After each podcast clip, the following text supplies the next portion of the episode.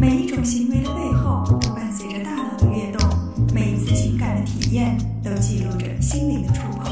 Outside In，探索大脑，理解内心。Outside In。欢迎来到 Outside In，我是冰峰。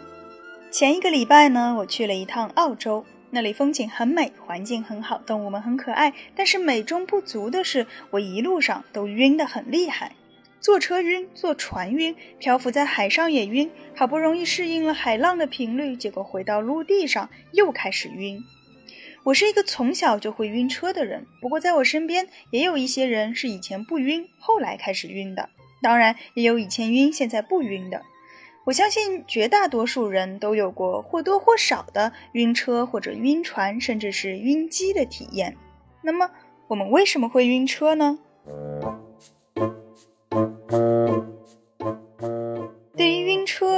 车、晕船这一类的症状，我们有一个专业的叫法，叫做晕动症 （motion sickness）。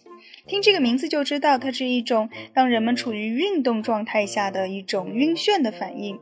但是晕的原因并不是动，因为很简单，我们每天都在动，但是我们并不会一直都感到晕晕的。那么运动症是怎么引起的呢？为什么当我们坐在摇晃的车厢里就会感到头晕呢？大家首先想到的可能是和平衡有关，因为不管是晕还是动，似乎都是和平衡扯上关系的。那我们的直觉也没有错。平衡系统，或者更准确的说是前庭系统，它在晕车晕船的过程当中，的确是起到了非常重要的作用，而它的藏身之处就在我们的耳朵里。我们都知道耳朵是负责听觉的，但其实，在我们的内耳中，只有耳蜗是真正用来听声音的。其余的两个部分，三半规管和前庭，它们都和听觉没有任何的关系，而是与平衡有关。我们先来说这个三半规管，这个名字非常的形象，三就是三个的意思，半规这个规是圆规的规，所以它其实就是半圆的意思，而管自然就是管道了。所以三瓣规管它整个的构造就是三根弯曲成半圆状的管子。它们交错排列，形成了一个类似于三维空间的坐标。当然，它不可能是我们数学课上画的那么严格的直角坐标，但是作用和道理是相似的。那么，有了这个三半规管，我们的脑袋再怎么左摇右晃，大脑都可以轻松地知道它的运动轨迹。正是因为这样，当我们摇头晃脑的时候，尽管看到的外面的世界是颠来倒去的，但是我们不会觉得晕。可是，当我们坐在摇晃的公共交通里面，我们就会觉得晕。这是为什么呢？答案我们会在一会儿揭晓。因为现在我们还需要再来了解另外一个部位，也就是我们前面提到的前庭。前庭这个名字，它就不如三半规管那么直观了。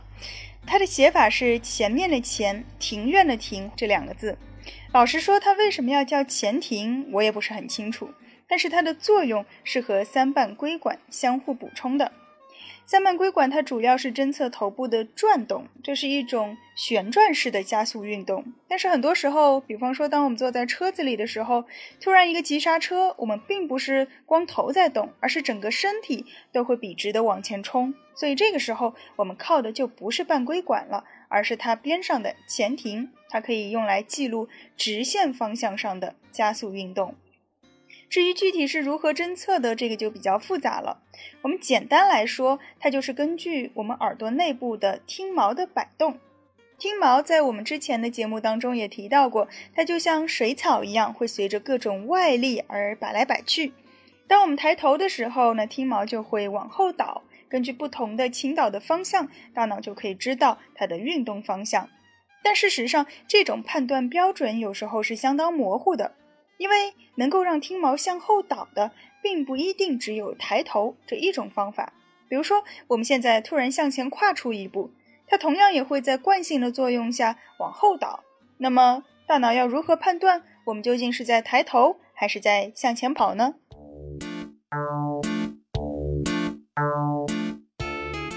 当一个部门搞不定的时候，我们就需要把多个部门召集到一起来开会协商。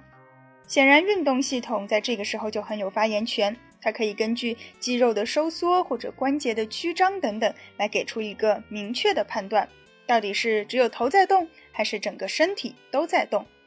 视觉系统它也可以提供有力的信息。如果外面的世界是在旋转的，那么多半是我们在晃脑袋；而如果世界是在平移的，那么基本上就是我们整体移动了。除此之外，本体感觉系统他也会发表一些参考性的意见，比如说我们的手臂的皮肤有没有感觉到与空气的摩擦，我们的脚底有没有感受到来自地面的压力等等。所以说，让身体时刻保持平衡，它并不是一个部门在工作，它是大脑各个部分合作的结果。在对每个部分的作用都有了一定的了解之后，我们终于可以来解释晕车到底是怎么一回事了。事实上，晕车它就是一个协商失败的结果。各个部门都被叫到一起来开会，结果大家意见不合，于是老板就晕了。三半规管和前庭都检测到了头部的运动，可是运动系统说我没动啊。视觉系统也发现了颠三倒四的现象，但是本体感觉系统拒绝承认身体有相对于外界移动的迹象，于是这个会就谈僵掉了。而所谓的晕，其实就是大脑中各个系统相互冲突导致的不协调和不一致感。如果说晕车是一种正常的、不可避免的大脑反应，那为什么有些人特别容易晕，而有些人却不怎么晕呢？这个很有意思。大多数的观点认为啊，那些容易晕的人，他们的各个系统的性能都会比较好。每个部门都对自己特别有信心，谁都不肯退让，所以就导致了矛盾被激化。而不容易晕的人，很可能是因为他们大脑中的某些个部门不那么的敏感，所以在争论当中就很快的妥协了，于是就把矛盾给缓和了。所以晕车的人千万别以为是自己的平衡系统不好，相反，可能是我们的性能太好了才会感到晕。也正是因为在晕车现象的背后涉及到了多个神经系统的参与，所以不同的人他导致晕的原因也可能是不一样的。当然，这也就会引出另外一个大家非常关心的问题：有哪些方法可以缓解晕动症？那么在下一期的节目当中，我就会试着和大家一起分析各种不同的晕车症状以及可能产生的不同的原因，并且结合这么多年来我自己的亲身经验，来总结一些或许有用的缓解晕车、晕船的方法，希望也能够对广大晕友们有所帮助。